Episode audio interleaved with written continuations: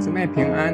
今天我们灵修经文四世纪三章十二到三十节。以色列人又行了耶和华看为恶的事，耶和华就使伯牙王伊基伦强盛起来，欺压以色列人，因为他们行了耶和华看为恶的事。伊基伦集合了亚扪人和亚玛利人前来击败了以色列人，占领了中数城。于是以色列人服侍了摩押王伊基伦十八年。以色列人向耶和华哀求的时候，耶和华就为他们兴起一位拯救者，就是便雅悯人基拉的儿子以物，是一个用左手的人。以色列人派他把贡物送给摩押王伊基伦。以物做了一把两刃的剑，长半公尺，附在右腿上，在衣服底下。他把贡物呈献给摩押王伊基伦。伊基伦原是个非常肥胖的人。以物献完了贡物，就把抬贡物的众人打发走了，自己却从靠近吉甲的众雕像那里回来，说：“王啊，我有一件机密的事要对你说。”王说：“暂不要说。”势力左右的人都离开他出去了。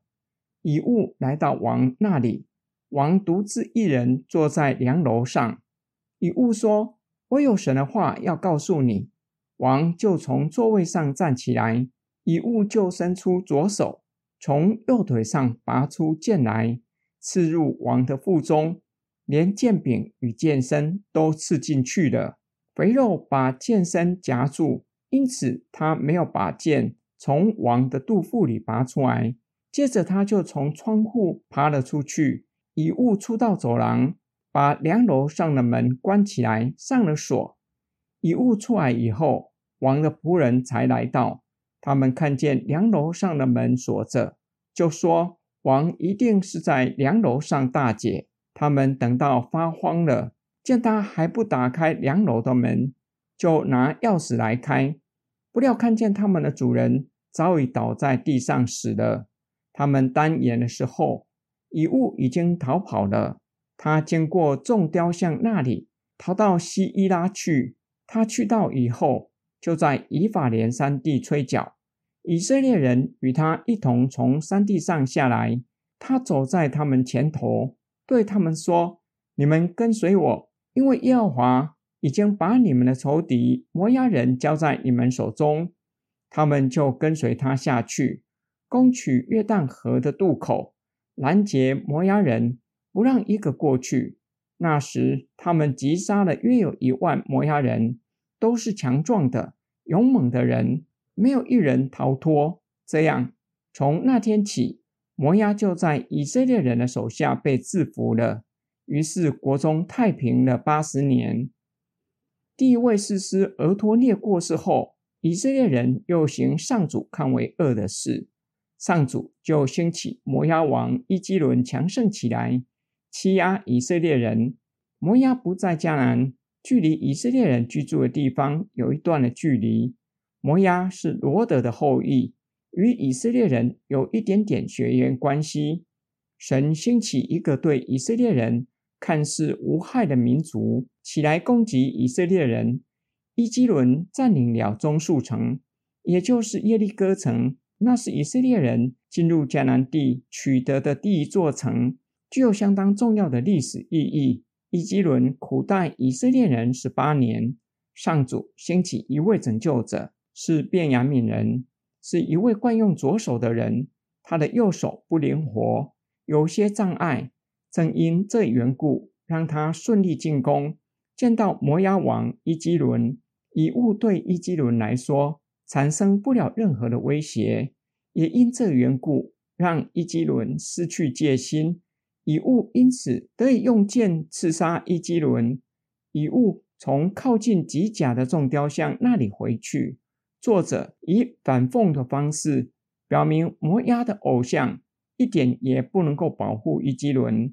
不仅如此，以物刺杀伊基伦，再次经过众雕像那里，逃到西伊拉去。要让他的读者深刻体会，偶像不具有生命，无法出声，呼喊士兵抓拿遗物，没有能力亲自抓拿以物，以物就在以法莲山地吹角，号召以色列人自己走在前头，击杀了一万名摩押人。从那天起，以色列人制服了摩押，结束了被欺压的日子。于是国中太平八十年。今天经文的默想跟祷告，作者在字里行间表达以色列人愚昧无知，并且表达偶像是没有生命的，一点也不能够保护拜他的人，更加凸显以色列人的愚昧无知。我们若是从作者对伊基伦的描绘，会感到惊讶：一个肥胖又缺乏危机意识的人，怎么可能欺压以色列人？以色列人受他欺压的年日，还比亚兰王更长。上帝不止兴起素质越来越差的民族欺压以色列人，也兴起在人看起来素质越来越差的人做以色列人的士师。若是将俄陀聂和以物摆在一起，我们比较可能跟随俄陀聂，而不是以物。这是上帝对神子民的警告。要我们深思，先知哈巴谷感到不解：上帝为什么兴起比以色列更恶劣的民族管教以色列？我们是否意识到悖逆神，不单单敬拜神，随从世人拜偶像是何等的愚昧？我们一起来祷告：爱我们的天父上帝，你是如此的爱我们，透过圣经警戒我们，叫我们省察自己。不要做愚昧无知的人，就要接力除去有形和无形的偶像，叫我们单单敬拜你、侍奉你。我们奉主耶稣基督的圣名祷告，阿门。